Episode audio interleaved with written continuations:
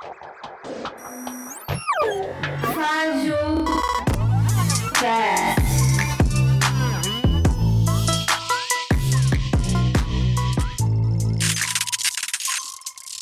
Está no ar o 11 episódio do FajoCast e hoje eu vou conversar com o meu melhor amigo e irmão, Lou Aleixo. E aí, Luiz? Lou, eu falo Lou e chamo de Luiz, mas né, é, é uma longa história. Não chama de Luiz, não tem problema não. Então, Luiz, se apresenta aí para os ouvintes do FajoCast, fala um pouco sobre você, fala sobre os seus trabalhos, se quiser fazer divulgação das suas redes também, para o pessoal te conhecer, pode ficar à vontade que o espaço é todo teu. Opa, brigadão. Oi, galera, tudo bem? Meu nome é Luiz, mas muitos me conhecem na, na internet como Lua Lixo, que é meu nome de trabalho. E sou ilustrador, designer e desenhista, ex-estoquista, mas e agora eu tô para lançar um livro infantil, dois quadrinhos que já tá perto de sair também, todos os três já tá em, em fase, né, de, de lançamento, já tá quase para lançar. É, tá tudo na, na, parte de dia, diagramação, né, para poder lançar. E, aí depois no final eu passo minhas redes, eu também não sei de cor.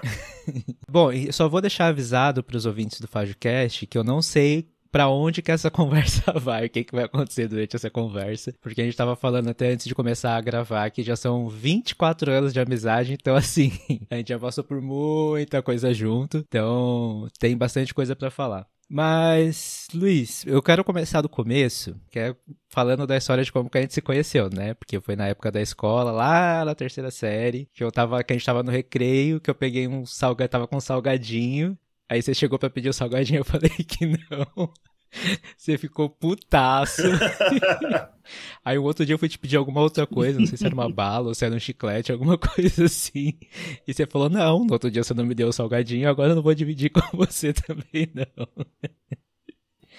Cara, eu lembro disso. Tipo, foi uma vingança, tá ligado? Tinha um tiozinho que ele vendia um salgadinho de metro lá, e é aqueles palitinhos lá, salgadinho assim. E aí, tipo, eu pedi pra você e você falou que não. Aí no outro dia eu enchi o saco do meu pai. Pai, me dá um real, me dá um real, me dá um real, me dá um real. Só pra fazer a vingança, cara. Aí deu um intervalo e eu segurando aquele salgadinho, mano. Fiquei eu a tarde inteira com aquele negócio guardado. Depois chegou, desceu, aí eu vi você e eu abri. Aí você veio falar comigo. Não, eu pedi ontem e você não me deu. eu não sei se a gente começou a conversar depois dali ou, ou no outro ano, que tipo, isso aí já foi perto do final do ano. Aí no outro ano a gente caiu na mesma sala. É, então, isso, isso que era uma, é uma incógnita para mim também, porque eu não lembro quando foi exatamente assim que a gente começou a conversar.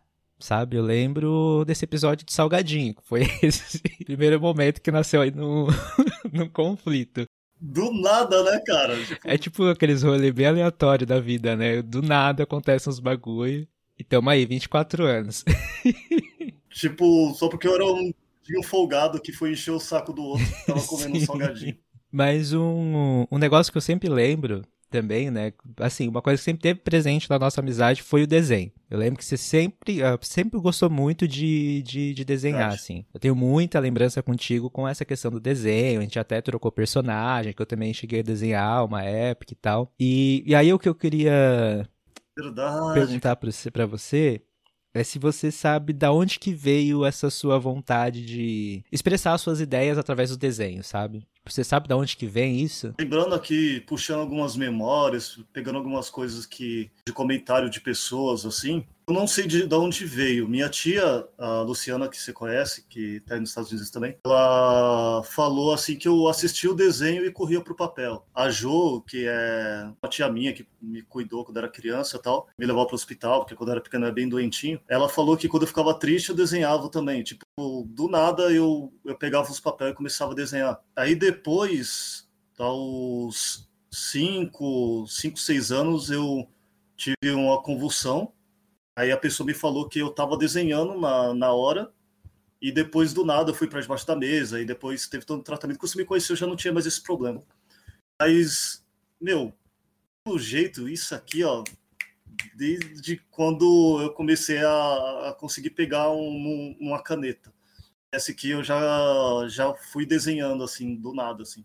Agora, que eu me lembre foi porque eu assisti os desenhos e queria fazer igual, só que pelo jeito que as pessoas foi falando, muito atrás mesmo, assim. Quando você começou a me incentivar, aí que, tipo, aí foi mesmo. lembro de uma prima minha que, tipo, ela falou: ah, o que você vai querer ser quando crescer? Aí eu falei: ah, bombeiro. ela, ah, por que não desenhista? Eu, ué, pode? Eu consigo isso? E aí começou, tipo.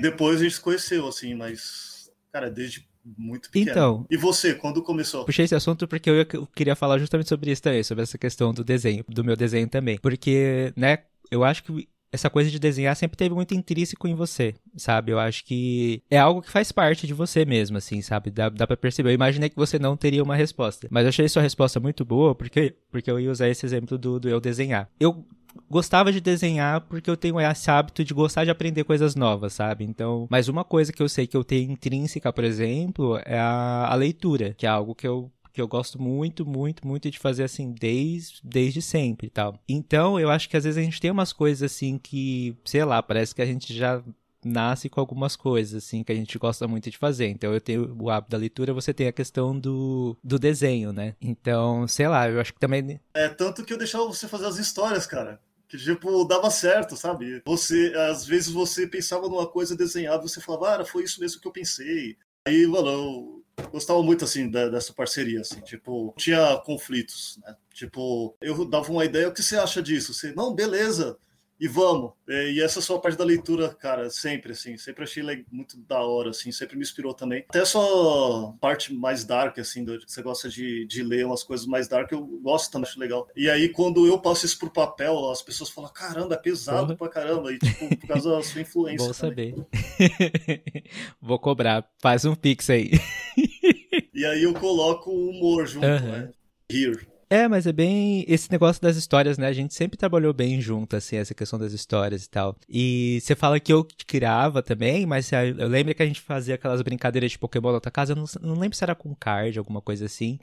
E aí era tipo você que criava as histórias, por exemplo. Tipo, sei lá, a gente saía por canto. Era praticamente um, um RPG, né?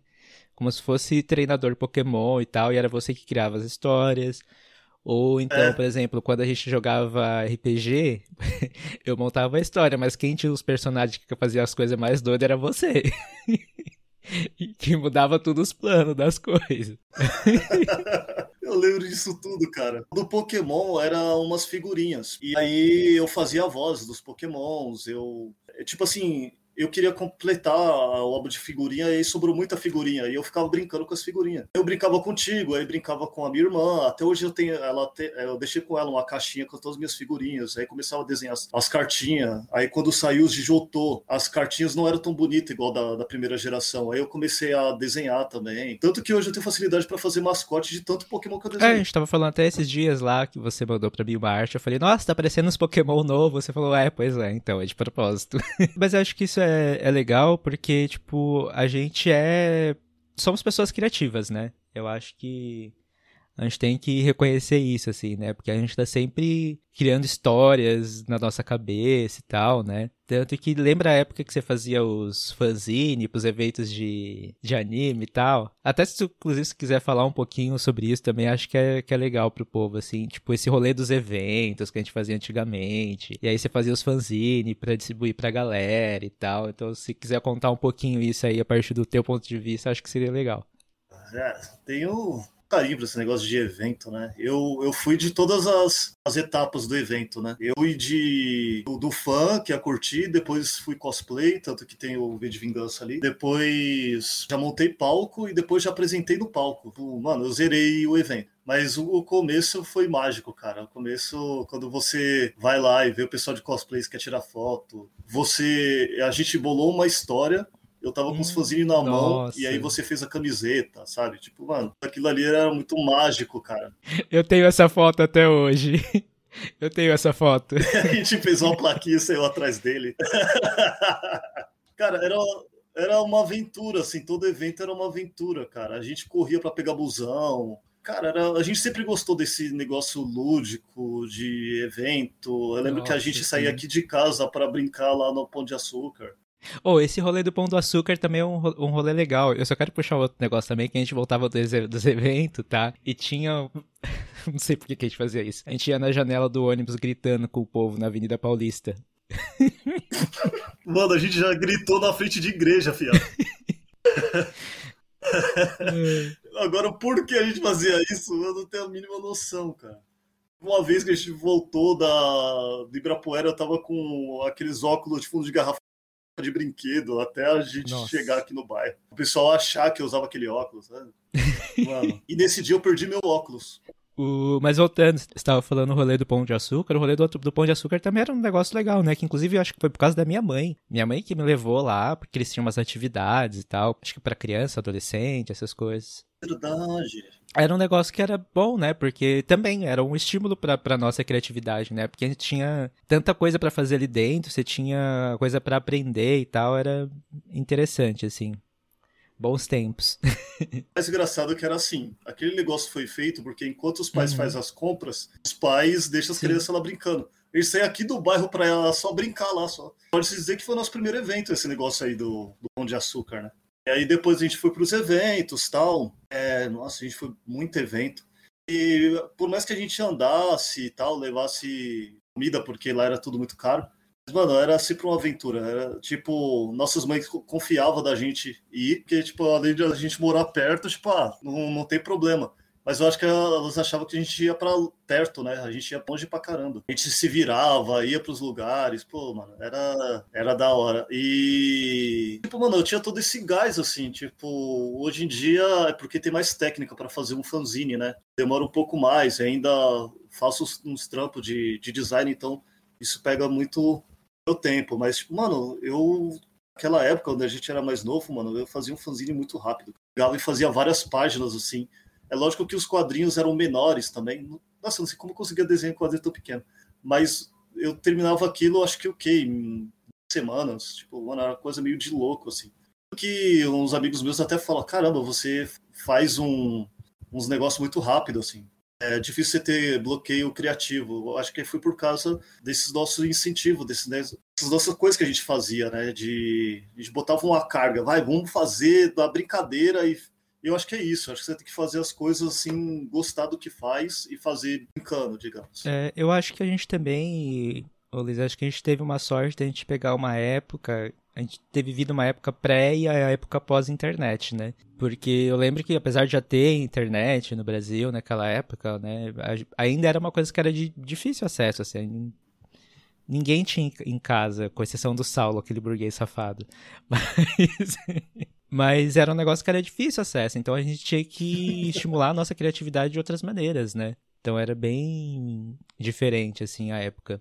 A gente tinha, tinha uns trabalhos de escola para fazer, a gente ia na biblioteca lá da, do Egabaú. E só que daí a gente gostava de sempre, assim. Decorei meu CPF por causa disso, que tinha que colocar sempre lá, o, É. pra entrar lá, tinha que colocar o CPF. E a gente mandava cartinha, a gente mandava cartinha para uns negócios de revista. Eu decorei o, o meu CEP por sua causa, que se for, o meu CEP é igual ao seu, e a gente mandava. Eu tenho umas revistas aqui de Pokémon Clube que eu mandei ah, na época, assim, eu fiz o desenho, se incentivou, mandei e tal. A gente era um mercado editorial amador. A gente brincava de editor e não sabia, entendeu? Nossa, muito verdade. Pior que era isso mesmo.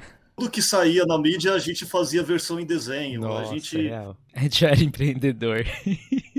Meu, se a, mano, se a gente fosse a- adulto dos anos 90, mano, a gente tinha, tinha lançado uma editora, tinha feito alguma coisa, cara. O, o problema é que a gente era pobre, né, amigo? Então, vou puxar uma história aqui que toda vez que eu lembro eu me racho de rir. Lembra uma vez que a gente tava voltando de algum lugar e aí a gente tava indo pra tua casa, tinha um cachorro vindo com um frango. e a gente rachava o bico desse cachorro com, com frango conta. Caramba, essa história eu conto pra geral, muita gente racha o bico. Tava voltando, não sei se era da sua casa ou da escola, não, não sei se era da escola, não lembro. Todos nós voltando, não sei da onde, que eu também não lembro, mas eu acho que era da sua casa, provavelmente. Daqui a pouco a gente vê um, um cachorrinho branco e preto correndo com um frango na boca, assim, um frango enorme, assim. E aí eu olhei pro Anderson e falei assim, esse aí se deu bem. E a gente, kkk, e rindo, e rindo, e rindo. Daqui a pouco, rapaz, vem minha mãe descer na rua, assim, ó, correndo atrás do cachorro. Devolva meu frango, devolva meu frango. E a gente rindo, e, eu, e você ainda ri, né? E aí, mano, não tinha nem força mais, mano. Eu falei, Anderson, vamos pra casa.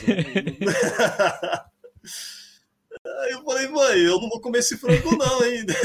Aí que você pegou. Ela falou assim: eu não comi, mas ele também não vai comer. Jogou fora, assim. É o pior que eu acho que ela tava. ela tava distraída, fazendo alguma coisa. Acho que ela tava no telefone, alguma coisa. Depois ela falou que ela tava no telefone alguma coisa assim. E o frango tava em cima da pia. Com, com animal, mano, dá pra, dá pra falar de várias aqui. De pegar essa e enganchar em várias, assim. Então, vou contar uma rapidinho. E a gente tinha um computador aí. A gente revisava aquele computador velho que, tipo, morava pra entrar na internet. Aí era um sábado, e aí eu entrei, tipo, subi Aí eu olhei, aí minha mãe tem uma cesta de, de roupa na lavanderia, e aí tinha um cachorro poodle feio, com os pelos assim, feio pra caramba. Parecia que um, uma esponja criou vida, assim. É, e aí eu, eu olhei pro, pro estopa, parecia uma estopa. Eu olhei pro, pro cachorro poodle, aí eu fui chegando perto, falei, é um cachorro mesmo que tá aqui? É o cachorro. Aí eu, beleza. Aí eu entrei pro quarto, aí eu tô mexendo no computador, aí daqui a pouco minha mãe, Luizinho, Luizinho, me ajuda! Aí eu fui lá, eu falei, é, agora ela viu o cachorro. Eu fui ver, minha mãe tava do lado de fora da casa, o cachorro tava do lado de dentro, expulsando minha mãe. Eu lembrei de você na hora quando isso aconteceu, cara, pra o nossa. frango lá. Falei, mano, essas coisas, mano, se o Angus estivesse aqui, ele teria rachado o bico. O Felipe veio aqui em casa, né? Aí minha mãe fez. Aí o Felipe foi comer um bolo, né? Ele tava aqui em casa. Ele, esse bolo é de quê? Minha mãe, formigueiro. Aí ele falou: vocês levam o negócio meio a sério aqui, né? O bolo tá cheio de formiga, aquela formiguinha pequenininha que fica na parede. Ô, dessas experiências culinárias, tu lembra de uma vez que a gente enfiou o miojo inteiro dentro do, do micro-ondas? Caraca, a gente viu uns raios azul. Começou a sair uns assim. rainhos azul. Aí desligou na hora, assim, mas a gente. É, Como que a gente nunca botou fogo na casa, né? ideia. Minha mãe, ela, ela ganhou aquele micro-ondas. Tinha poucos meses que ela tinha ganho. E a gente tinha feito vários experimentos naquele micro-ondas. A, a gente derreteu uma bacia da minha mãe, que a gente pegou uma bacia, botou óleo de, óleo de cozinha, pipoca, e o negócio derreteu, assim. Aí, para eu não apanhar, a gente jogou debaixo da, da escada. Aí meu pai achou e falou: Ah, a travessura que o moleque fez aqui. E aí a tampa assim, ó, escorrendo assim, ó, com, com uns milho de pipoca, assim, ó.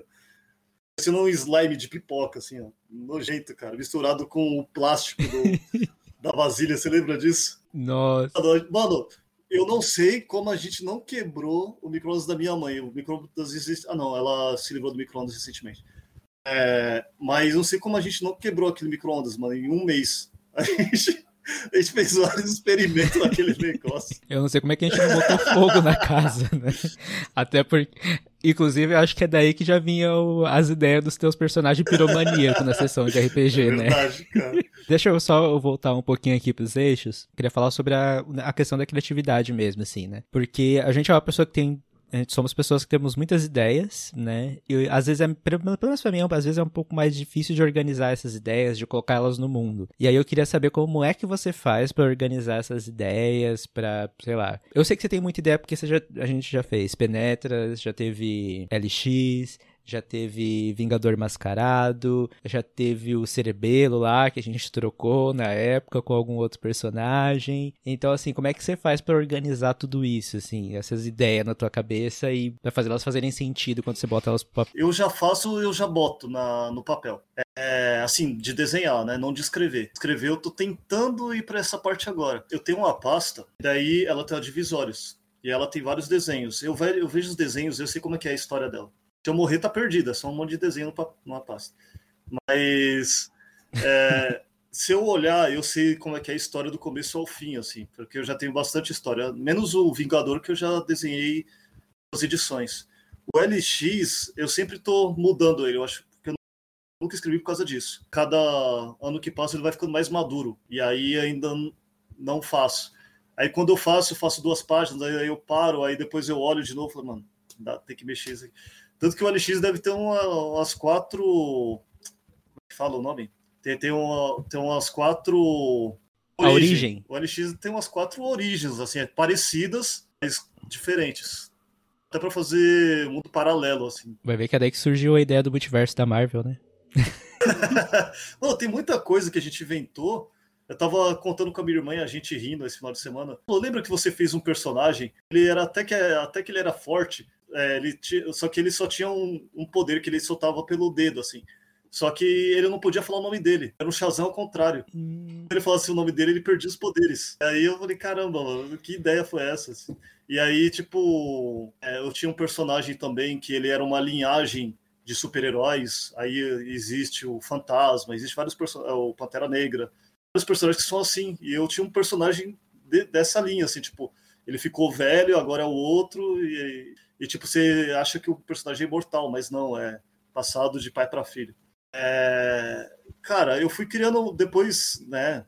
É, que a gente meio que perdeu contato, continuei fazendo muitos personagens.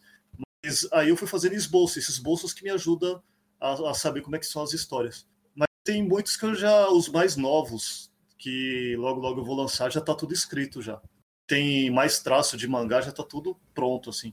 Esses dias veio um pessoal conversar comigo, que é de uma página chamada Otakus, que ele ajuda quem tá começando a fazer quadrinhos, e veio falar comigo, ah, eu vi suas tirinhas, são bem mangás, você quer fazer pra gente e tal? Eu achei que eles iam me cobrar, não cobraram nada. Falei, ah, então logo logo eu tô passando pra eles também, e logo logo eu tô divulgando.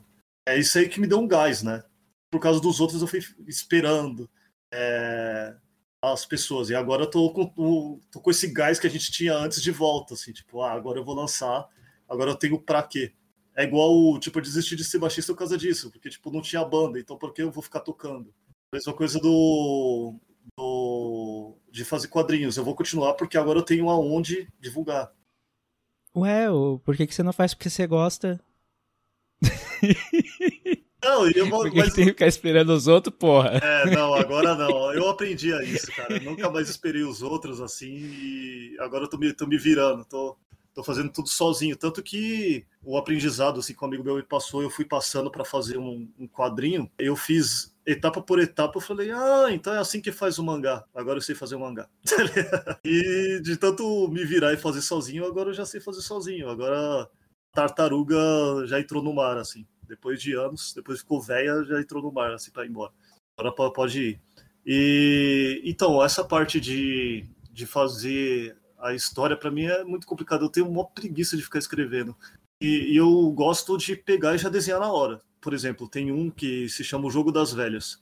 Eu desenhei ele e eu fui fazendo brincando, gostando, igual a gente era mais novo mesmo, sabe? Aquela pegada, tipo, gostei, isso vai entrar, vai, vai, vai, vai, vai. Aí quando eu vi, putz, tá do jeito que eu imaginei mesmo. Isso é a maior satisfação que tem, né? Que daí o que você imaginou, você conseguiu passar pro papel. O livro, A Menina do Travesseiro, é exatamente como eu imaginei. É, tem até umas pegadas, que, ah, até algumas coisas que eu tirei da minha infância e coloquei ali. É, o livro todo, ele é, é todo...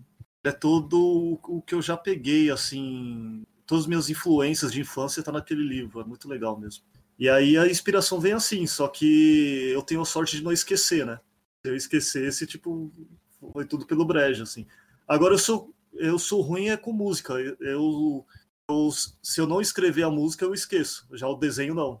Se, é, se eu crio ele, ele fica na minha cabeça. Você tava falando agora, né, de você criar o, o desenho e você já sabia a história. O- eu lembro de um, de um negócio muito interessante, que eu acho que foi, se eu não me engano, foi aquele desenho que você fez, que eu estampei numa camisa. Eu acho que foi isso. Mas você contou a história desse desenho, que você tava, tipo, no ônibus e você pegou e fez o rascunho dele no ônibus. E talvez, e, talvez uma coisa interessante, isso que eu acho, que, do porquê que você lembra a história, aí me diga você se você acha que você concorda ou não. Mas pode ser quando você tá em- no- nesse momento de desenhar e tal, é o momento que você tá pensando na história desse daquela imagem que você quer colocar ali e você vai criando aquela história para poder dar vida para ela, né? Então acho que sei lá, você acaba tendo uma, uma relação afetiva com esses desenhos, então talvez por isso que seja mais fácil de você puxar qual que é a história deles. É tipo que nem, por exemplo, quando eu escrevo. Eu também tenho uma história aí que eu tô escrevendo, ó. Eu acho que eu já te mostrei já lá do, do Abençoado. Ah, já, já te mostrei, óbvio. Do Abençoado da Maldição e tal. Que pra, pra mim também tá acontecendo a mesma coisa, assim. Eu tô nesse momento, tipo, sempre reimaginando e tendo uma outra uma outra relação com a história, imaginando ela de uma, de uma maneira diferente. Mas é porque é isso, né? Que são coisas que a gente tem as nossas relações afetivas e vai reimaginando essa história, né? Por causa dessa relação que a gente tem. Talvez seja aí também a sua dificuldade pra poder botar essas coisas pra frente, né? É, porque hoje em dia, tipo assim, eu fiz vários cursos de desenho, então, tipo, as coisas elas estão cada vez mais técnicas, né? Você vê que elas dão mais trabalho para fazer. É, dá gosto de fazer, mas elas dão trabalho. Uma página de tirinhas e eu não tô dando tempo de fazer. Então eu já fiz um monte e tem que pintar elas. Mas imagina fazer quadrinhos né, e livros. O, o livro eu achei bem mais rápido de fazer. Tipo, eu me achei rápido. Eu fiz, já fiz a, as ilustrações, eu fiz tanta ilustrações, fiz tantas ideias que deu para fazer um segundo livro. Eu fiz um livro para a criança ela que pinte. Vou pintar você uhum. que vira. Brincadeira. É, eu fiz o, o livro, livro para ela colorir, e daí ela vai colorindo e, e, vai, e vai vendo a história, né? Que é a história é complementar com a outra. Depois que eu peguei a manha de fazer os personagens sem ficar fazendo esboço, que eu já fiz direto, aí acabou o livro. É, agora que vai, acabou. O Enver, esse aí que você falou agora, só de você falar, já veio na cabeça a história toda. Os homens viravam, tipo. Era muito parecido com a história do Endigo, né? É, que a gente tem o um livro aqui do hum. Lobisomem Apocalipse, que eles vivem na montanha, eles viviam numa montanha, eles eram meio indígenas. E aí os homens viravam lobisomem e as mulheres viravam é, lobas com asas, assim. Era uma história bem legal. E o Enver era, o pai dele sumiu misteriosamente e ele tem que resgatar o pai dele. E a outra parte da história é quando chegam os colonizadores na ilha, aí começa a guerra. E aí ele é o líder. E aí vai, vai, vai, vai, vai. Eu lembro disso e tipo, Tava enterrado o Enver. Você falou, eu lembrei, eu tenho a capa, eu ainda tenho a capa do Enver ainda. Estou aqui para ressuscitar os mortos, assim como Jesus. Aqueles, né? Não, brincadeira. Não, igual minha irmã, né? A gente tava jogando Pokémon tal, é, de carta, e ela adora Pokémon. Eu jogo com ela, com minha sobrinha tal. Influência e... de quem, né? Porque ela adora Pokémon. É, é, e agora já tá indo pra segunda geração já, né? Já tá indo pra minha sobrinha. E aí, imagina se eu tivesse filho. Vai que ia ser Nossa senhora. E aí. e aí, beleza. E aí a gente tava jogando carta tal. E aí eu falei, ah, agora você vai ver. Eu vou ressuscitar uns caras aqui. Aí é uma carta, ela fazia, trazia a carta do, do cemitério, né? É, e aí ela falou, nossa, você é tipo um. Eu falei, Coveiro. Ela, não, Necromancer. Eu, ah, tá. Ó, oh, mas não vem falar que você não conhece Necromancer, não, porque tinha nas, nos RPG, hein? Não, esperava que ela, ia, que ela fosse pro, pro RPG. Mas eu não esperava hum. que ela fosse pro lado do RPG. E esse negócio hum. dela ir pro lado do RPG é nossa culpa. Hum. Que eu, eu, passei um pouco desse RPG pra ela quando ela era adolescente. Então, tipo, é, ela já é mãe e ela gosta de RPG. O pior é que esse negócio do RPG é um negócio que a gente vai passar. Eu, eu até hoje eu ainda passo a palavra do, do RPG, assim, porque para todo mundo que eu posso falar, olha, jogue RPG porque é foda, cara. É tanta coisa que a gente aprende com RPG, é tantas situações, tanta coisa foda que a gente já teve por causa de RPG, sei lá. A gente virar a noite na, de dormir seis neguinhos na casa de uma pessoa no apartamento minúsculo pra ficar jogando RPG a noite toda. O bom também é que, tipo, mano, eu acho que a sua meta agradecia, porque a gente não, não gastava luz, gastava nada, não era igual videogame. Tipo, a gente estava numa mesa brisando, jogando, e tipo, era a nossa piração jogar, é, ouvindo System Down, Evanescence, Scorn, e jogando RPG, e uma vez você tava com um copo na mão, e aí sua mãe foi te servir, e aí você fala, e um raio cai, e o fundo do copo cai na hora, blá! E todo mundo se assusta. Aquilo, essas aventuras não tem preço. Tipo, Tenebra me deu uma luz. Nossa. Foi uma frase que eu falei, sabe? Nada a ver. Nossa, resgatou essa do fundo do baú. Ué, você não ressuscitou o Enver? Agora eu também sou um necromancer agora. Né? Porra, mas pior que minha mãe sempre foi parceira nessas nossas doideiras também, né, cara? Eu acho que isso era legal também. Porque a gente tinha um, um espaço, né, pra gente poder fazer essas coisas. Igual você falou, ficar jogando RPG, escutando uns rock de, de adolescente que você acha rebelde. Mano, eu, eu larguei de sair com meus amigos, com meus primos que curtia country. Tipo, até hoje eu curto e tal. Mas eu larguei de, pra, pra gente jogar RPG e ouvir uns rock. Aí foi aí que eu fui pro rock mesmo tal. Se não fosse você, eu já tava ouvindo sertanejo. Nossa, você já teve a fase Villa Country, amigo. Você foi muito hétero. Saiu do Villa Country pra ir pra Freedom. Puta, verdade. Você me chamava só pra te escoltar, filho da mãe. Ai, sempre tinha, era você e o Saulo, escutar, escoltar eu e a Viviane. Quando eu não ia, dava merda. Mano, Nossa, como, cara? verdade. Toda vez que eu não ia, acontecia algum negócio, mano. Tipo, era um cara brigando com a muda, era uns caras querendo bater no Saulo. Tipo, e quando eu tava, não acontecia nada disso. Nossa, verdade. E eu nem era forte nem nada, era magrelo. pô. Sei lá, acho esse que é- você fazia o- a, a cara de bravo e espantava o povo. Era um pincher, tá ligado? Ô Luiz, mas só voltando na questão da profissionalização, né, que você estava falando que você fez os cursos, que era um negócio que eu queria puxar contigo também pra gente falar, porque eu lembro que teve uma época que você fez, chegou a fazer alguns cursos e tal.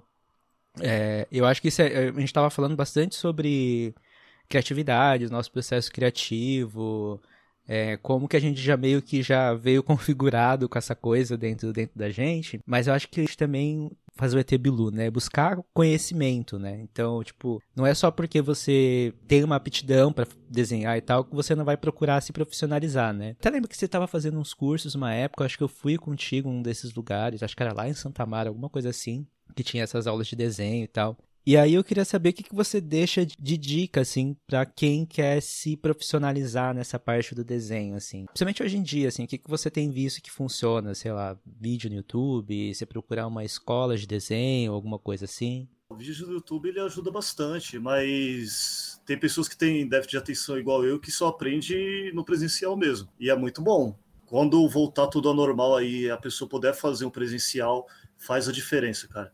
Eu fiz, eu acho que quatro cursos ao todo e tipo todos me ajudaram muito. Eu fiz quanto academia para aprender a desenhar. Se você ver o meu primeiro tigre com o último, o penúltimo tigre que eu lancei recentemente, você fala, nossa, deu uma evolução muito grande assim.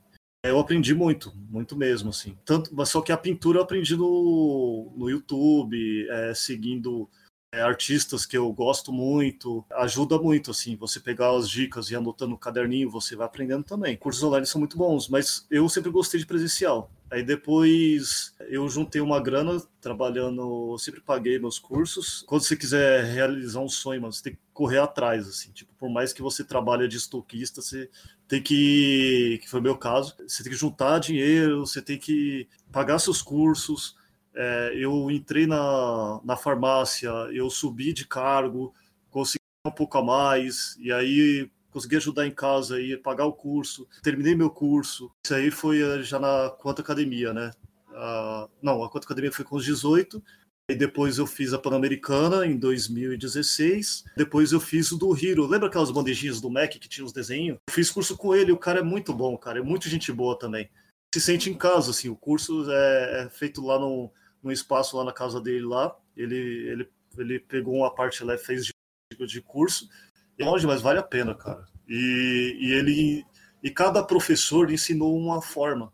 E eu uso, eu uso até hoje, ó, a parte de designer eu uso, a parte de, de desenho intuitivo, que é do Hiro, eu uso, que é a parte que eu faço os, os mascotes que você faz de forma fluida, sem ter que ficar fazendo é, por cabeça, sabe? Isso eu peguei do Hiro. A da Quanta Academia, a parte técnica eu, eu peguei de lá. Então, só vai somando. Quanto mais curso você fazer, melhor você vai ficando e se atualizando. Você não pode ficar parado. Você tem que se, sempre se atualizar, ler. Você vai atrás de artistas que você gosta. Você vê que você tem um traço parecido. E aí você faz, mas não tenta fazer um traço igual do cara. Faz do seu, mas treina bastante.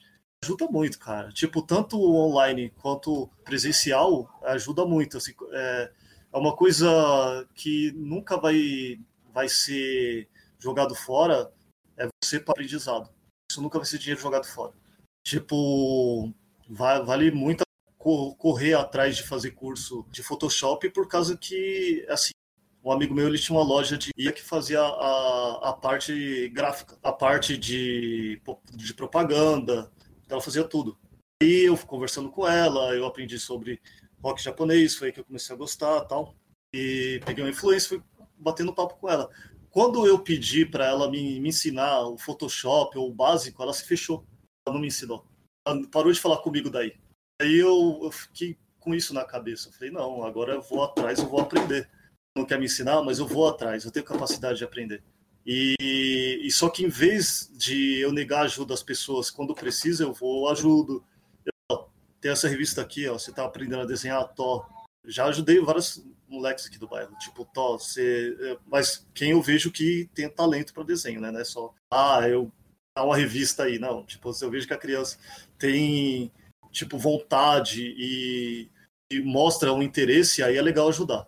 E aí eu não nego ajuda, cara. Tipo, do mesmo jeito, muitas pessoas me ajudam também. Parece pessoas, oh, você faz um, um trampozinho para mim, eu te pago em curso.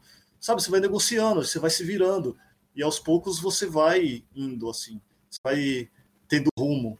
E aí quando você vê, você tá dando aula, é, você tá ajudando outras pessoas. Mano, é o melhor caminho a, a se fazer, assim. E, e, por causa de um não, eu consegui vários sim depois, né? É, eu até acho legal isso que você falou de você ensinar as pessoas e tal, porque é isso, né? Eu falo de profissionalização, né? Até falando tipo de, de curso, essas coisas. É, é uma via interessante, mas as pessoas têm outros, outros meios, né? De, de desenvolver as suas habilidades com, com o que quer que seja que a pessoa queira fazer, assim. E eu acho que o mais importante é você se juntar com pessoas que, sei lá, que vão te ajudar, né? Que vão estar dispostos a ajudar. É mais ou menos o mesmo rolê que a gente sempre faz, né? Tipo, a gente tá sempre um apoiando o outro, apoiando o que o outro faz e tal. Então eu acho que. E a gente, né?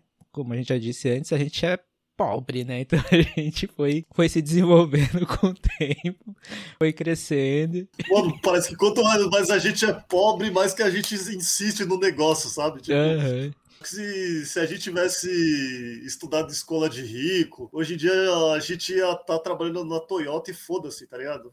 tipo, ia estar tá um pouco se lixando. Ia estar, tá, tipo, trabalhando numa IBM e, tipo, ah, aquilo lá era coisa de Uhum. De, de, infância. Tipo, se você tem tudo na mão, você, você não, não liga. Não, né? Acaba não, não dando valor, né? Para essas coisas.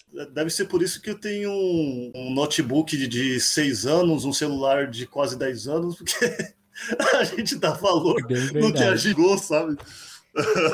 E olha só, uma outra coisa que eu queria falar contigo é que eu tava falando desse negócio do, da gente se apoiar e tal, né? De a gente estar tá sempre com pessoas que apoiam o nosso trabalho, assim, né? Não só a nossa amizade, mas a, a amizade de outras pessoas também, né? Tipo Saulo, Fernando, Rocha, Felipe, que sempre são pessoas que sempre deram apoio pra gente e tal.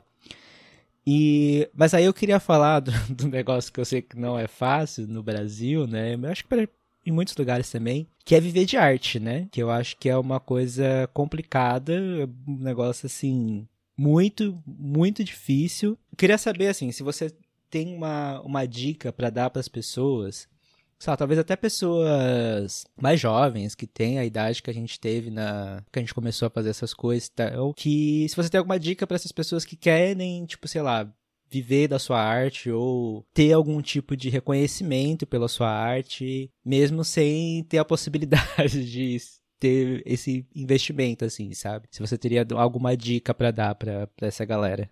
Eu acho o seguinte, que o jovem de hoje em dia ele tem que aproveitar, cara. Tipo, tá tudo muito fácil, a internet tá aí. Na nossa época, por exemplo, fazer tirinha não era fácil. É, era só as patotinhas ali, era só um grupinho fechado que entrava na, no jornal, sabe? Eu cansei de mandar e, tipo, não, nunca foi aprovado. Participei de vários cursos e nunca ganhei. E só que esse negócio de você meter as caras, você vai ficando mais conhecido no mercado, né? Você vai participando de todos os concursos, você vai mandando sua arte. Hoje em dia, igual eu te falei, o pessoal do, do site otaku.com.br que veio falar comigo para eu divulgar lá.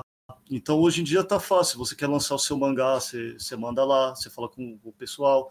Tem o, por exemplo, do, do livro infantil. É, hoje tem crowdfunding que você pode mandar para lá, é, que, que você faz o, o financiamento.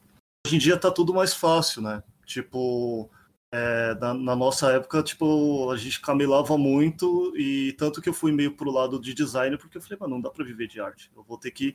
A única coisa que dá para viver de arte é, é, fazer desenhos hidráulicos e ou na parte de publicidade. E depois agora que as coisas estão voltando, que eu tô vendo que tem mercado para mim também. E eu tô é, já lançando. É, aos poucos eu vejo que as pessoas já estão tá reconhecendo meu traço, já estão tá me conhecendo, é, se você posta no Instagram, vem pessoas do mundo todo curtir. uma coisa muito difícil de acontecer. Sabe, é, tem, tem bastantes opções para você fazer, mas treine bastante, é, aguenta é, sugestões, aguenta opiniões que vai, as pessoas vão falar que não tá bom, mas é, construtivos, né? Aqueles é, para te jogar para baixo, não ligue para esses. Ligue para os que te jogue para cima e fala assim, ó, oh, não tá bom, mas você pode melhorar nisso, pode melhorar naquilo. O seu traço ele tá muito, tá muito de é, é um, um traço inicial, mas é, vai atrás de aperfeiçoar isso, tal você vai. E, mano, quanto mais coisa você fizer para provar o, o, seu trabalho, para mostrar o seu trabalho, melhor. É, minha, minha próxima etapa é fazer animação para colocar no YouTube, então eu quero estar tá em todas as plataformas. É, já tenho no DeviantArt, já tenho no Pinterest, já tenho no Instagram, é, já tenho agora no TikTok. É, sempre vou, vai colocando. Quanto mais você vai fazendo sua obra aparecer, melhor fica. Você só insistir em uma coisa, só insistir naquilo assim, ah, vou dar mangá, mas você só fica nisso. Não, faz outras coisas, prova que o seu, a sua arte ela expanda, que ela vai para outros lados, né? Por exemplo, é, eu, eu fazia bastante, igual eu estava falando pro Anderson, eu fazia bastante mascote para minha irmã. Hoje em dia eu vendo os meus, meus mascotes, né? Eu faço commission.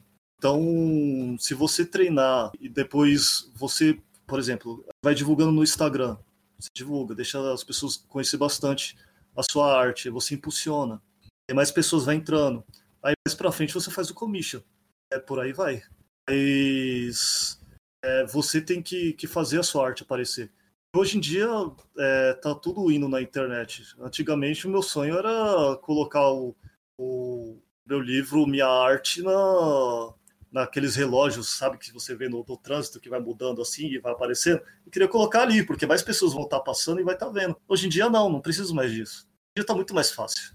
Você coloca um comercial no, no YouTube e já vai estar muito mais pessoas vendo. Então aproveitem as plataformas, né? Essa a galera mais nova tem que se apropriar também, né, desses locais assim, quem consegue ter acesso à internet, essas coisas e tal tem que se apropriar mesmo, porque é uma oportunidade para se divulgar, assim, sabe? Porque, até, por exemplo, eu gosto muito de texto, mas eu tive que adaptar um pouco de texto para poder vir pro, uhum. pro áudio, né? Pro, pro podcast.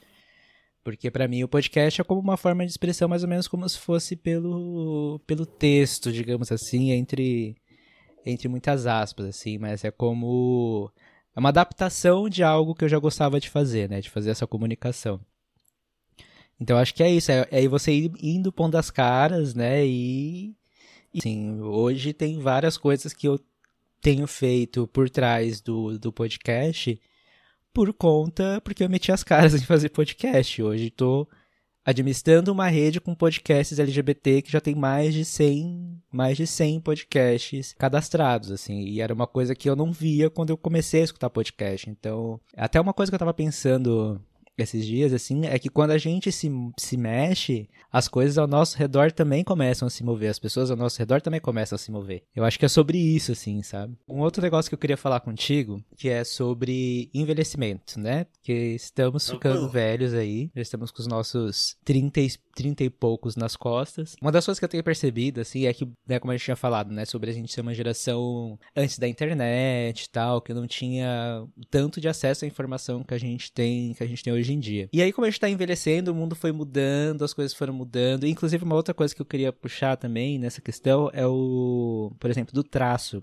Por que, que eu puxei isso? Porque eu tava falando com a minha mãe esses dias e aí ela falou, né? Ah, eu tava olhando lá que o Luiz tá postando as coisas na página dele do Facebook e tal. Ele, aí ela elogiou o teu desenho e tal. Ela falou assim, mas é incrível, né? Que o, o traço dele não tem como você não reconhecer que é o Luiz que tá fazendo esse desenho. E aí o que eu queria saber de você, assim, é, tem algumas coisas que pode passar a idade e tem coisas que vão continuar as mesmas, tipo, por exemplo, o seu traço, assim. Mas o que, que você acha que mudou, assim, no seu processo criativo durante todos esses anos, assim, na hora de você criar suas histórias, seus desenhos, assim? O que, que foi que mudou com esse seu envelhecimento? Cara, eu reparei que quando a gente é mais novo, a gente está absorvendo, absorvendo, absorvendo informação.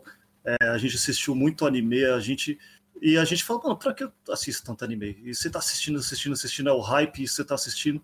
Quando você fica mais velho, parece que você vomita aquilo de volta. Pô, na hora que você tá desenhando, tudo que você já tinha visto, as suas ideias vêm de lá. Ele fica no fundo da sua memória, e aí, mais pra frente, e, e isso vai, vai moldando.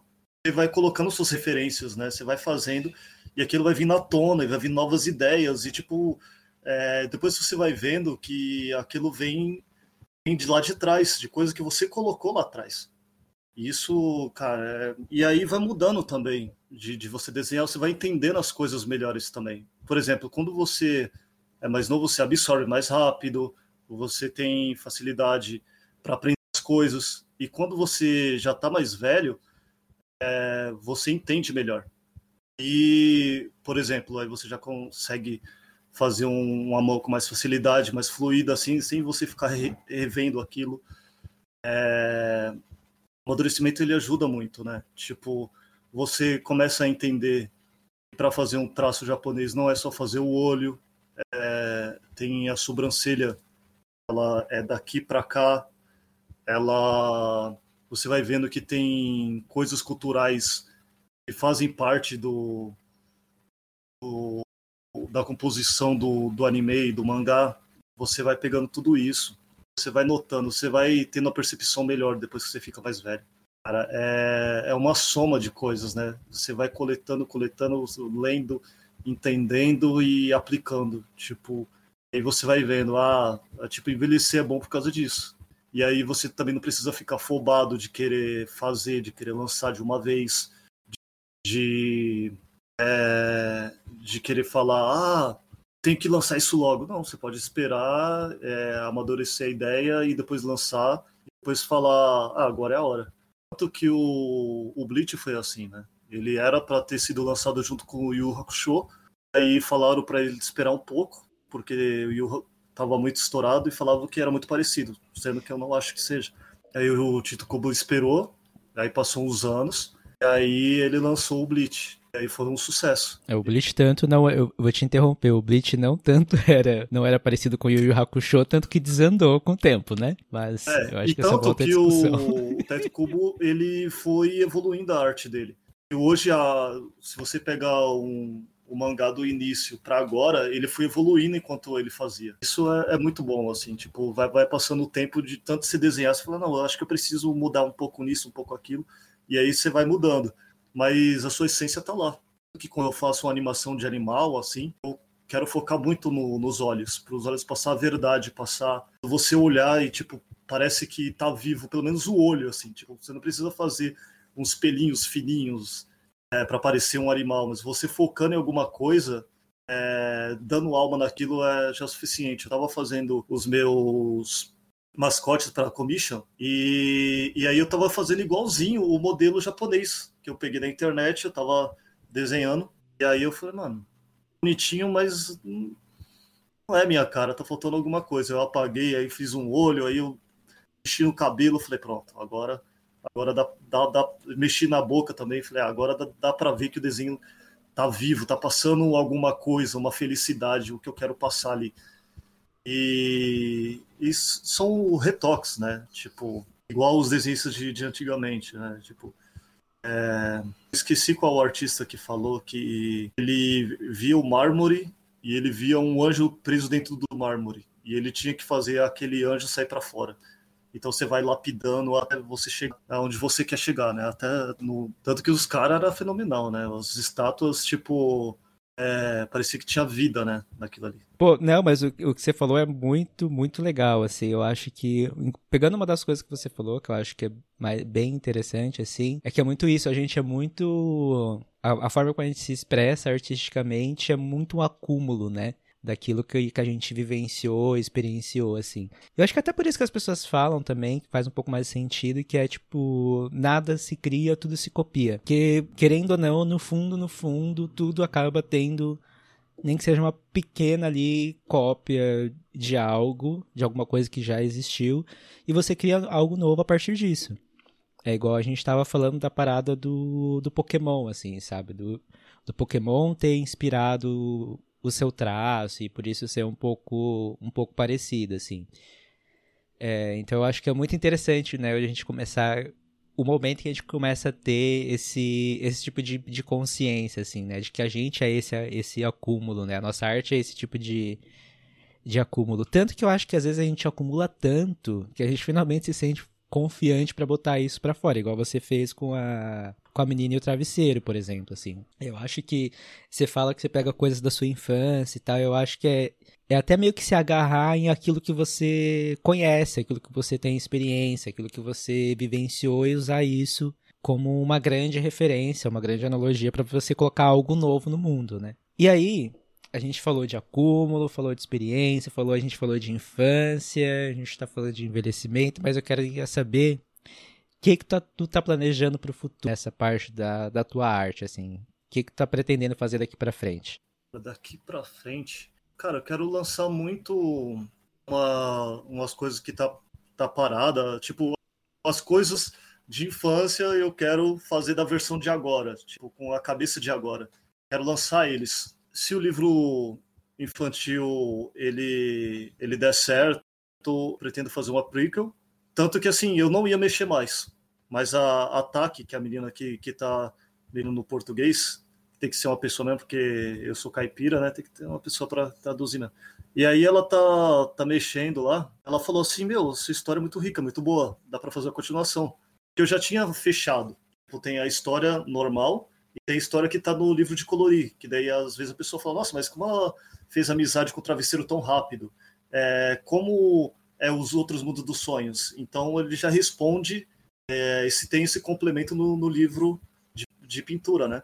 Aí, só que eu, eu todos o tudo que eu lanço, eu tirando o LX, que eu vejo bastante história para ele, é um herói, né? Tipo, para quem não conhece, é, que ainda não lancei ele ainda, ele é um herói um herói antropomorfo, né? Meio coelho, meio homem. E eu vejo bastante história para ele, porque ele tem bastante simbologia, principalmente no nome. É LX e em números romanos é 60, então antes dele tem outros antropomorfos. Dá para fazer muita coisa. E eu posso botar todos os meus heróis nas histórias dele aparecendo, interagindo e ele indo para frente. Agora, eu, o Vingador também, porque eu já comecei na história do pai dele. Então dá para dar continuação dele indo para frente.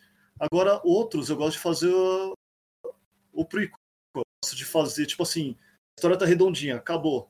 Agora eu quero contar a história vindo lá de trás. Tipo uma coisa meio Tolkien, né? Coisa meio Tolkiana, assim. Tipo, começa aqui, não, mas vamos voltar lá para trás, assim. Eu, eu tenho esse negócio de, de querer contar o que, que veio antes. Porque o, quando você for ler o, a Menina do Travesseiro, você vai falar, mas esse vilão veio da onde? Mas isso aí veio da onde, sabe? Tipo, o que, que veio antes? Aí eu já gosto de fazer, aí eu já, já me divirto fazendo, assim. Porque mais pra frente é legal fazer. Só que eu sempre tento fazer um amarradinho, assim, a não ser que, que o personagem ele peça isso. O Enver, ele, se eu for fazer ele futuramente, ele faz assim. Que ele tem a parte das tribos, a parte de correr atrás do pai dele, atrás de conhecer outras tribos de lobisomens, Wendigos, e a parte dos colonizadores. Então, você pega um pouco da cultura existente e você coloca na sua história. Então, dá para fazer muita coisa. Dá para fazer um One Piece, se quiser, de, de ideias. Mas futuramente, que que está nos meus planos é fazer o próximo da pasta. Terminei esse, agora eu vou pro próximo. Pra se fizer tudo de uma vez, você não faz nada. Então eu tô indo por etapa. Então, tipo, já tô já separando o LX aí. Tem os três, os três que eu tô fazendo agora já saindo. Aí eu já começo a trabalhar com os projetos mais antigos. Tanto que a história que eu te mandei, é do Bodox, que ele é como se fosse o meu Deadpool, é como se ele fosse andando pelo esgoto, né? E em cima tá as minhas histórias que você conhece. Tanto que você vai falar assim, nossa, esse é o Melvin que criou o LX? É, só que ele não aparece, ele é só uma consequência, sabe? Ele vai costurando ali por debaixo do meu mundo, assim. E aí, quando eu lançar os outros, aí ele é o mundo todo compartilhado. Mas o, o Bodox, ele é, é, tipo o Deadpool mesmo, assim, tipo, ele vai contando atrás das sagas, atrás das coisas. Então ele vai vendo pessoas é, importantes na, na frente, mas assim, exemplo, em vez de você conhecer o Lincoln, você conhece a mulher do Lincoln aí você continua a sua história. Vem por aí. E isso que eu gosto de fazer, assim. É, daí quando eu se encontrar é uma coisa só. Tanto que a Marvel fez isso, né? Demorou para fazer de juntar os mundos por muitos anos. Os vilões estão se encontrando agora. Tipo, Nova York, tipo, tem um tem muito herói em Nova York que os caras nunca se via. Agora o personagem. Agora você lê um quadrinho do Homem-Aranha e. e a, uma, não, quadrinho do Wolverine. Ele tava andando de ônibus. Ele fala, pô, mano, tá chato já. O cara passando umas três vezes aqui é, no céu, sabe? O, o, Nova passando aqui toda hora, já tá saco já. E, e, mas porque antes não, não, ninguém se via, né? E aí, por exemplo, vilões do do Homem-Aranha encontrou com o Hércules. Aí tomou a sova, porque, tipo, é, todo, os heróis acham que todo vilão, porque os vilões do, Capitão América, todo super força, né? Aí vai bater nos, nos pé rapado que tem no, no Homem-Aranha, os caras quebram maxilar, os caras ficam tudo fodido, que, tipo, bate bate no polichinelo lá e o cara é um cara normal, só vestido de palhaço. E aí o cara quebra o maxilar porque não aguenta sair na porrada com o Hércules, entendeu?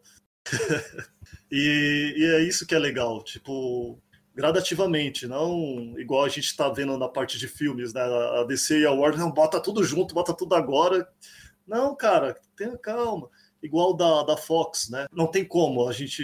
É que as coisas que aconteceu no, nos quadrinhos, que teve tudo o seu tempo, a gente está vendo que nos filmes está sendo tudo atropelado, né? Quando apareceu a Jean Grey, falei o terceiro filme, eu falei, não, o terceiro filme, os últimos filmes da Fox, né? Eu falei, não, o filme não pode ser a Jean agora, a Fênix Negra agora. Você tem que conhecer mais a personagem. Muita gente nem sabe que, quem é a, a garota Marvel, né? Que é a Jean Grey. Tipo, ela ficou um bom tempo como garota Marvel. Depois ela virou a Fênix, mas por causa do desenho e por causa dos filmes, o pessoal acha que a Jean é a Fênix. Não, calma um pouco, né? Conhece o personagem primeiro, depois você vai outro lado. E eu, eu quero chegar bem devagarzinho, assim, com meus personagens, os heróis, para depois acontecer. Tanto que recentemente eu criei o meu su super-homem, né? Tipo que não tem nada de super-homem, é só porque ele, ele é mais forte, ele é um alienígena que ele é mais forte do que o, os da Terra, só. É um Superman, que, tipo, né? É um cara que vai aguentar é, o, alienígenas vindo, né? O, o, o, meu herói, o LX, ele, os poderes dele é as desvantagens dele. Ele tem uma audição muito boa, mas se você pegar um som bem alto e jogar para ele, ele perde por causa disso. Ele tem um olfato muito bom. Se jogar um gás lá, ele fica ruim. Ele usa óculos porque o olho dele é muito sensível e ele chega melhor à noite. Entendeu? É assim que eu faço. Tipo, não, você não precisa é, pegar uma criptonita. Você pode pegar o poder e, e, voltar contra você mesmo, né? E a vida é assim mesmo, né? Tipo, você pode correr muito rápido, mas se você tropeçar, você tabaca todo no chão. Que eu, e tanto que os meus heróis, eles não, não é igual o Hulk, eles voltam. Eles vai ser daquele jeito para sempre. E o LX eu quero deixar bem claro, quando eu lançar ele, ele vai ser um homem coelho para sempre, tipo, não vai voltar mais. Você lançaria uma história se a gente fizesse um crossover entre LX e os Penetras? Ah, fácil. Uhum. A gente já pensou nisso quando a gente era mais novo. Porque os Penetras eram, eram garotos. E o, eles viam o LX como um Superman. Daria para colocar. Eles são do mesmo mundo. A gente fazia isso. Tipo, a gente, a gente se, se focava nos Penetras, né? É, quem tá vendo. A gente sabe quem que, que, é, né? Mas quem tá vendo é dois garotos que gostam, que usam os esportes radicais e os poderes deles para salvar o mundo eles são meio agentes, né? Tanto que quando saiu Shark Boy Larva Gay, eu falei, nossa, que vergonha. Que coisa ruim. Porque eu acho que a gente podia pensar numa ideia. Olha, eu já aqui comecei querendo fazer trabalho já, né? eu já ia me oferecer, como se fizesse um livro, é, eu fizesse as gravuras, as ilustrações hum. de rodapé, essas coisas assim, eu ia, eu ia me oferecer. É, então, a gente pode juntar duas coisas aí. É, deixa eu falar isso no, no podcast. E aí depois as pessoas virem me cobrar. Mas tem, eu escrevi uma história para uma antologia chamada Abreu. E as pessoas estão me cobrando uma continuação, que eu vou fazer e tal. E eu acho que seria bem legal se a gente pensasse numa ideia para isso também, mas eu acho que a gente podia fazer uma ideia tipo de one shot de LX e Penetras, uma história curtinha e tal. Sabe o que a gente podia, poderia fazer? Que esse nome o, o Demolidor já usou, então não sei se a gente vai poder usar esse nome. Mas The Shadowlands. Várias The Shadowlands, histórias. não. Tá lembrado do que eu tô falando? Oh, The Shadow! Shadowworks. sim, sim, sim, sim. Nossa senhora. Fazendo várias histórias no mundo, mundo do Nossa. Andrews, do Orion e do Cerberus. Aham. RPG de vampiro que a gente fazia. Nossa senhora, é muita coisa. Mas então, eu acho que dá pra gente pensando nessas coisas. Mas é, é igual você falou, a gente tem que ir fazendo uma coisa de, de cada vez, né? É, então, eu, eu vou lançar o LX, mas eu acho que vou ter que lançar o Boldox também. Você leu Li, aham. o que eu te mandei, não leu? Você não percebeu nada de estranho ali, não? Vixe, agora. No agora nome do pegou, policial? Porque. O Boji, ele, ele contrata os penetras depois. Então a história tem que vir do LX, do Boldox, e depois eu posso lançar os penetras. Ah, Porque o Boji é o policial, policial corrupto, louco, que ele já tá todo de Aham. metal e ele bota uns moleque pra resolver uns Entendi. negócios pra ele. E essas histórias, por exemplo, o, o, o Scorpolock, ele aparece no quadrinho do, do LX, como um dos primeiros experimentos. Beleza. Depois vem o Bodox, que ele, ele, ele que, que fez o, o Boji ficar com roupa, com couro de, com corpo de metal. É um androide. É um androide. É um ciborgue, ciborgue, ciborgue. E depois o Boji, um, um Xavier que faz as coisas de propósito, né? Que o Xavier bota uns, uns adolescentes para fazer os trabalhos sujos. O Boji ele faz isso mesmo na cara, na cara dura mesmo. Tipo, foda-se, vou botar os moleque aqui, é, sair atirando nos outros aí e resolver as treta minhas. Então, mas assim. Como é que tá o LX? Você vai lançar mesmo ou você vai continuar enrolando igual você tá fazendo esse tempo? Cara, eu já comecei ele, eu lancei a primeira página pra ver se as pessoas vão gostar bastante, né? Só que as pessoas gostaram muito do jogo da velha.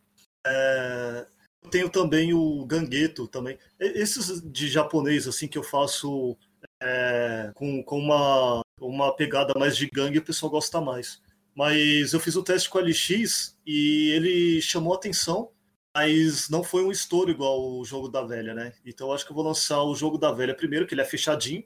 Aí se alguém quiser eu contar a história lá pra trás e já lanço o LX depois. Mas eu, eu eu penso na história do LX todos os dias. Eu fico revisitando, pensando o que, que eu coloco, o que eu não coloco. É, Eu fico equiparando o poder, porque, tipo, as editoras fazem muito isso, né? Por exemplo, a gente vai fazer os Vingadores versus X-Men. Então a gente tem que ver como, como vai ser um- uma luta do Magneto versus o Homem de Ferro. Aí você bota no papel, você vê como que vai ser.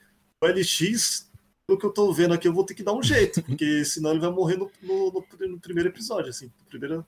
Porque, não sei se você lembra, que ele tem um, Hum. um vilão logo de cara, o Cronox, é bem antes.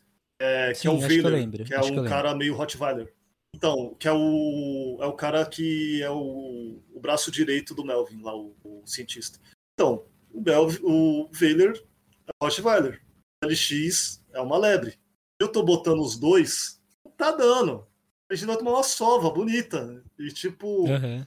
tem que fazer alguma coisa pra ele não perder o braço. pra você ter uma ideia. Que eu tô comparando, eu falei, mano, não- essa briga aqui vai dar ruim. Deixa só eu te interromper um pouquinho, porque eu acho que uma coisa que dá pra gente fazer, até pra você. Isso eu acho que eu não vou deixar no ar, tá? Pra quem não, não tava escutando, a gente acabou batendo um papo paralelo aqui, que provavelmente não vai ao ar. Porque aí é isso, né? A gente começa a conversar e vai longe, o assunto desvia muito. Mas só fala aí, quais são os seus próximos projetos pro futuro, então?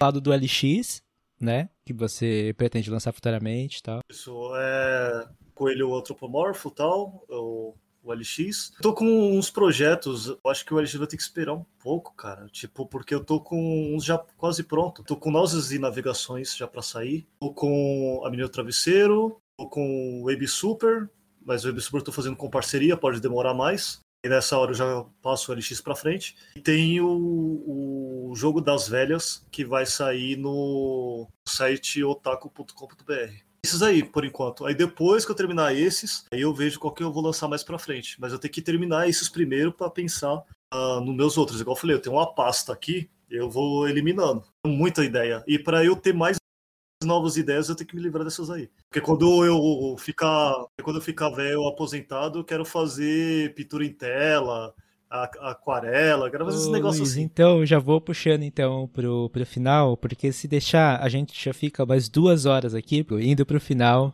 Luiz, só te, te agradecendo por estar aqui, né? Agradecendo não, né? Não faz mais do que sua obrigação, meu melhor amigo, irmão, tem que estar aqui mesmo, não, mentira. Me chamando eu venho, irmão. Você sabe disso. Não, só te agradecendo mesmo. É muito legal a gente poder. A gente poder bater esse papo e tal, poder conversar. Cara, eu vou te revelar um negócio aqui em primeira mão. O porquê a gente parou de, de se conversar, mano, na, na, na, internet. De loucura da minha cabeça. Eu sonhei, a gente discutia que, tipo, você falou, não, eu tô mais maduro, preciso conversar com você, que não sei o quê. Pô, ah, então beleza. Mas eu levei isso pra vida, tá ligado? a gente parou de. É igual, é igual aquela tua brisa uma vez que tu falou assim. Ah, eu não. Eu, eu não quero mais ser o cara engraçado, o cara brincalhão, que as pessoas nunca me levam a sério. Agora eu vou ser um cara sério. Quanto tempo você conseguiu ser um cara sério? Até hoje eu não consigo, cara. Mas enfim, Luiz, prazer te ter aqui, a gente poder conversar, poder bater esse papo aí. E espero que a gente possa conversar mais vezes, não só aqui no podcast, mas a gente vai se falar aí nos, nos bastidores também, pra gente botar os nossos projetinhos pra frente. Mas agora é aquele momento que você pode deixar aí suas redes sociais, se você quiser falar sobre outras coisas que você tá fazendo por aí, além além do desenho, você tá com podcast também, você tá com página no Facebook, no Instagram. Então, deixa aí suas redes, os trabalhos que você tá fazendo e se quiser deixar um recadinho aí final pro pessoal, pode ficar à vontade. O Instagram, arroba low.alixo2. No Facebook você acha a minha página de, de tirinhas chamada Zoe Comics, o clichê dos quadrinhos e mangás. Você coloca lá Zoe Comics aparece. Aí eu tenho trabalhos mais sérios, porque assim, no Instagram, é, o Zoe Comics ele é mais tirinha, o Instagram ele é mais um, um realismo e animal e mascote, essas coisas, mais desenho livre mesmo. O, o Loa Lixo é, no Facebook, é, você digita lá Loa Lixo, aparece. Ele é mais o meu portfólio. Ele é mais para designer mesmo, né? E falta o TikTok, que tá bem novinho também. Mas todos os vídeos que eu lançar no TikTok, ele vai sair no. Ó, aí é. No TikTok é Low Aleixo Art. Pronto. Essas são minhas quatro redes sociais. Beleza. E o podcast que tu tá fazendo também? Podcast é o Next Podcast. Aí você pode achar no. No Spotify, Spotify. Isso. Você procura lá Next Podcast, aparece no, no Spotify lá. Eu participo de alguns, assim, mas os de música lá é o, é o melhor que tem lá. E eu não tô lá, não, viu? Pode ouvir o de música lá que é bom. o que eu participo é o Angústia Nerd, dentro do Next Podcast. O Bilingue saiu do ar porque eu falei muita besteira. E tem também entrevistas, né? Eu fiz bastante entrevista com um lutador lá também. Para quem gosta de luta livre assim, Tá muito bacana. E aí tem os de jogos, as entrevistas assim eu fiz a maioria. Lá no Next Podcast. Beleza. E tem algum último recadinho que você quer deixar para os ouvintes do FajoCast antes da gente se despedir dessa galera? Ah, não desista dos seus sonhos. Corra atrás sempre. Estude sempre. E beba muito líquido. Não, tô brincando. E vai e também. É, vai. E vai atrás. Vai dar tudo certo. É isso aí. Corra atrás dos seus sonhos. Beleza. Fechou então, Luiz. Muito obrigado então por esse episódio. Só dá um tchauzinho aí pra galera. Muito obrigado. Tchau, tchau, pessoal. Até o próximo episódio. Galera, valeu por ter me aguentado, hein? Tchau. Este podcast faz parte do movimento LGBT Podcasters. Conheça outros podcasts através da hashtag LGBT Podcasters ou do site www.lgbtpodcasters.com.br.